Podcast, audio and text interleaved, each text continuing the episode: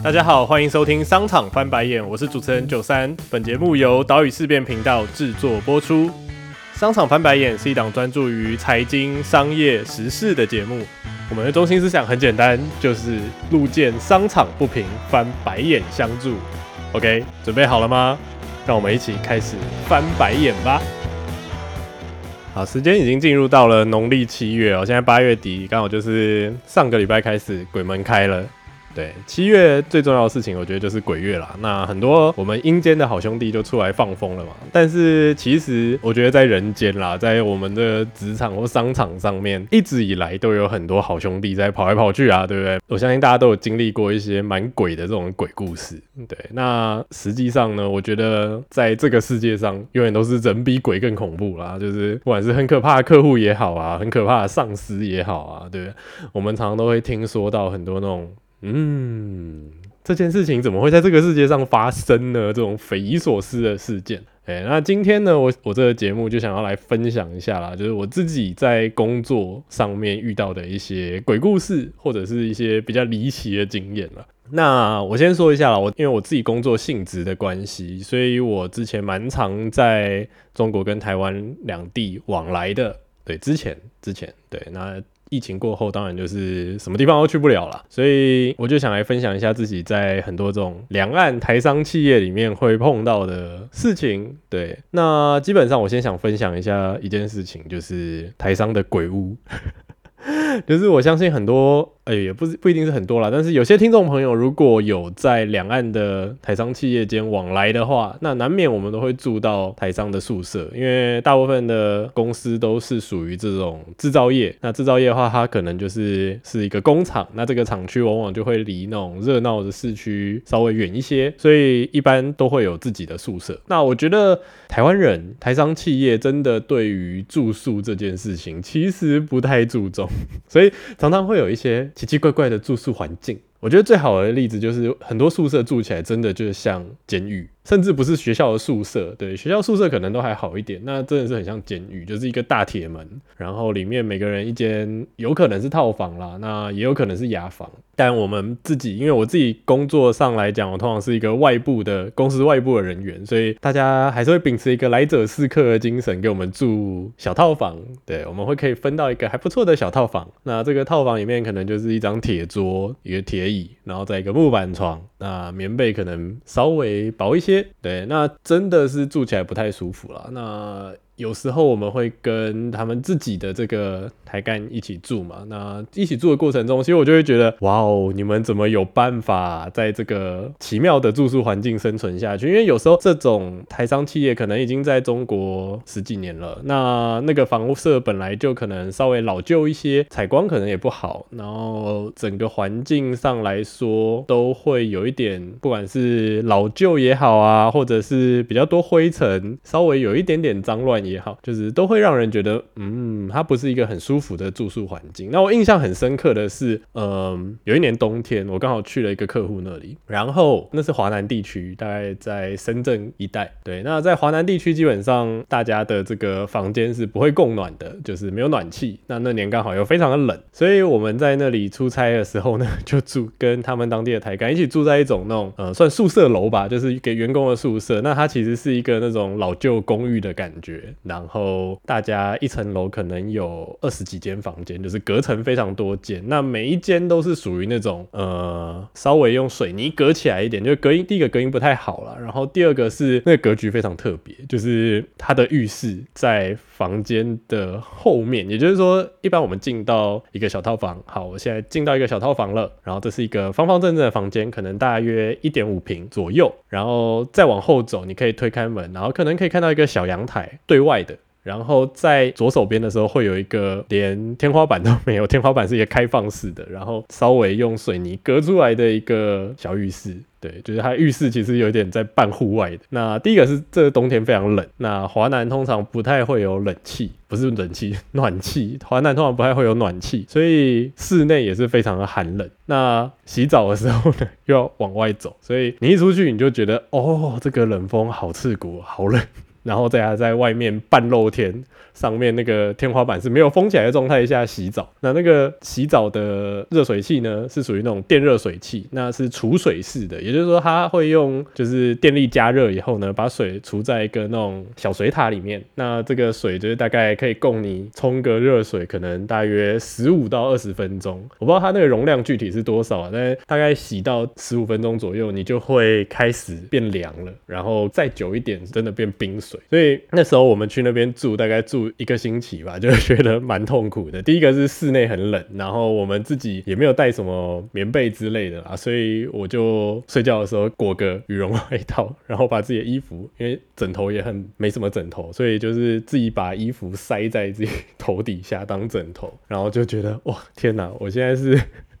好像在做行军，或者是去爬山住那种山庄的感觉。对，那跟我同行的有一个我的上司，那因为他的 level 比我高，所以客户当然会对他稍微优待一点。那那时候客户的台干就拿了一台那种电暖器，是卤素灯的那种电暖器，然后就送到了那位上司的房间，就说：“哎，来来来来来，这个给你用，天气很冷，来，你可以用这个取暖。”然后我们的那个上司，好吧，很冷，那有这个电暖器也很开心，所以他就把它。插上上他房间的那个电源，结果一打开，啪，跳电。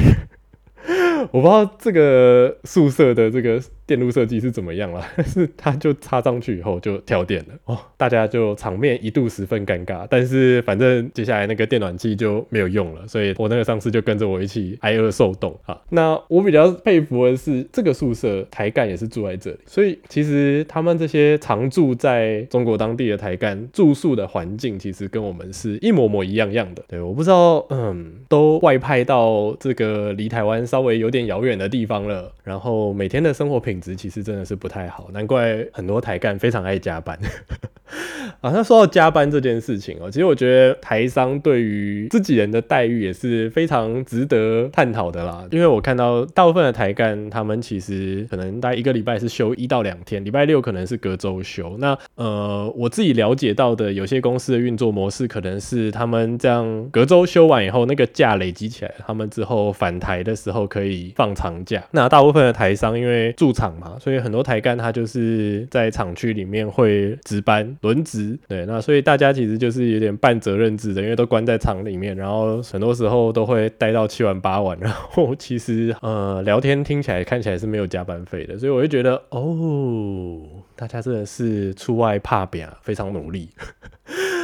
很多时候你在外面看到那种台干，大家真的是非常拼死拼活在工作，但是那个生活环境跟他们经历到的这个体验，甚至是待遇，很多台干会说，哎，他们在这边领的薪水其实比台湾高。那但是我觉得大家如果真的有认真的稍微计算一下的话，其实，在他们那种接近责任制的排班跟工时底下，其实我不觉得他们时薪真的有比较高啦。其实，嗯。真的是蛮辛苦的，请台湾老板好好体恤一下，愿意跟你远赴彼岸打拼的员工，好吗？那再来，我觉得像这种生活会有一点像是犯人，因为我其实前前面讲了嘛，第一个你住宿就很像监狱了，然后在其实你工作的那个模式，你也很像是 OK，我现在是在监狱里面，我所每天的日程就是工作，然后回宿舍睡觉，那可能偶尔我可以离开厂区去外面晃晃，但是基本上呢，我都是被关在这边。那其实关久以后，大家可能也不想出去了啦。我不确定到底有多多少是自愿，有多少是被动。在我觉得，在那个环境之下，大家都会难免就会被关起来，然后自己就选择自闭在这个环境当中 啊，不是很舒服。那再来的话呢，我觉得其实很多台商、台资企业都会有一个特色，就是家族企业。那我觉得本身家族企业这件事情并不是什么太大的问题，那只是说，我觉得台湾人大家经商做事情的时候，很喜欢偏爱。自己人就会觉得啊，家人总是比较值得信赖，所以大多数的这种台商公司，他们都会处于一个有点像是家族封建企业的状态，就是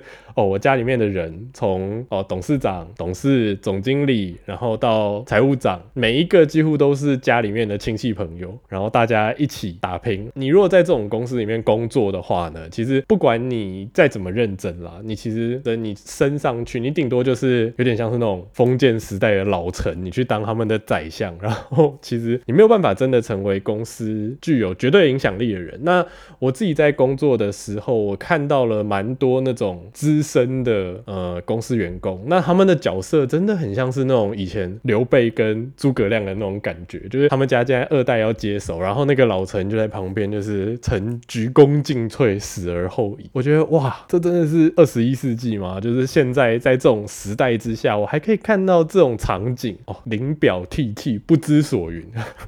我觉得这种家族封建企业真的是蛮狂的哦，就是难怪说现在很多人其实都蛮不能接受这样，因为像我自己跟这种客户打交道的时候，他们都会提到说，哎，他们很多的年轻人就是留不住了，就留不住人才，然后就觉得，哎，现在年轻人真的很没有定力，为什么不能在我们公司好好的耕耘，然后打下一片天呢？我那时候心里就会 OS 说。如果是我的话，我肯定也是不想在这边待个二三十年，然后最后换到的一个结果就是我只能在旁边 是看你们家的脸色。我觉得像这种公司最可怕的地方就是，不管你这个人能力再怎么好，或者是对公司的贡献再怎么多，其实到最后你还是要看这个家族成员的脸色，而且一不小心你可能被卷入了这个家族的派系或者是继承权的纠纷当中，那种时候就会很像那种哦三立或明视的那种台湾。本土剧一样，就是啊，文刀这百分之五十的高分哦。就是会卷入到这种风波当中，然后你自己也惹得一身腥，所以我可以理解啦，就是为什么现代越来越多人不愿意待在这样子的环境当中。好，那我自己在出差的过程中，还有碰到很多蛮特别的东西啊。那我觉得对于台湾人来说，就是难免都会想到，哎，你到对岸去，一定就是会喝酒嘛。那确实，我觉得在中国喝酒这件事情真的是可以喝到很狂的，因为他们喝的是那种白酒，然后酒精浓度都蛮高的，而且整个跟反正跟在在台湾可以碰到的任何酒类，我觉得都不一样啊。唯一比较接近的可能是高粱，但就算以高粱来说，也是差异蛮大的。那尤其到可能中国北方地区的时候，真的就是哦，大家拿着那个小公杯，然后到处敬酒，敬到最后就是整个饭局到最后可能会是需要拿出那个小公杯去跟人家拼搏的，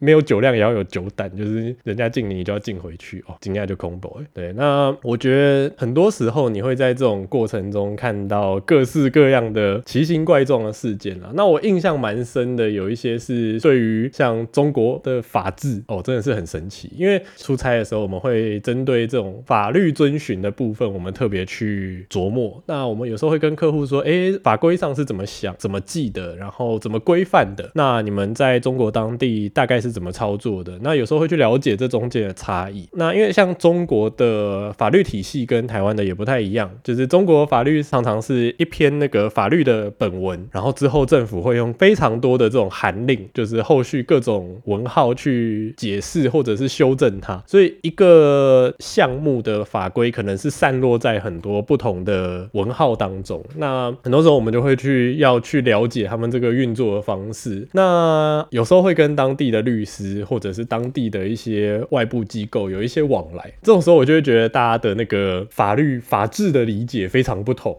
像是呃，我们可能会觉得法规上说不行的事情就是不行，但是对于中国当地的一些机关来说，他们会觉得，哎，虽然法律上规定是不行，可是这个东西在当地行得通，所以这个是 OK 的。就例如说，像你有时候跟律师咨询，你跟当地的律师说，哎，可是法条是不是这样写，是不是这样解释的？他们可能会说，对，是这样解释，没错，但是。对，就是很重要，就是会有一个但是，但是在当地，我们这边是可以这样做的。然后你听完以后就嗯，什么意思？他们就会觉得说，哎，没有没有没有，你就是先不要看那个东西啊，反正在我们这边 OK 啦。OK，你不要想那么多，然后我就会觉得，哦，真的是好神奇啊！然后在他们正式出具的那个法律文件里面，他们可能就也会说，哎，这个东西没有任何的法律上面的 concern，就是没有任何法律上的疑虑。对我觉得在这种时候，你就可以很明确的去体会到，就是说，哦，我们两边的那个社会运行的方式真的是不太一样。好了，那讲到这里，我觉得差不多该做个尾声了哈。我不知道我今天分享的这些故事内容够不够。鬼故事啦。那基本上我很希望可以听到一些听众朋友也来分享一下各行各业一些蛮特别的鬼故事，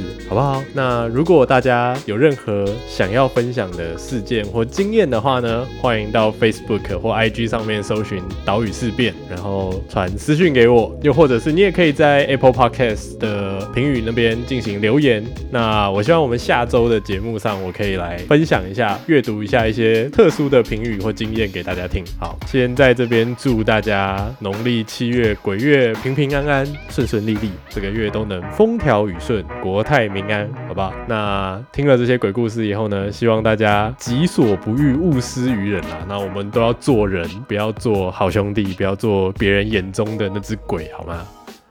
我是九三，下次再见喽，拜拜。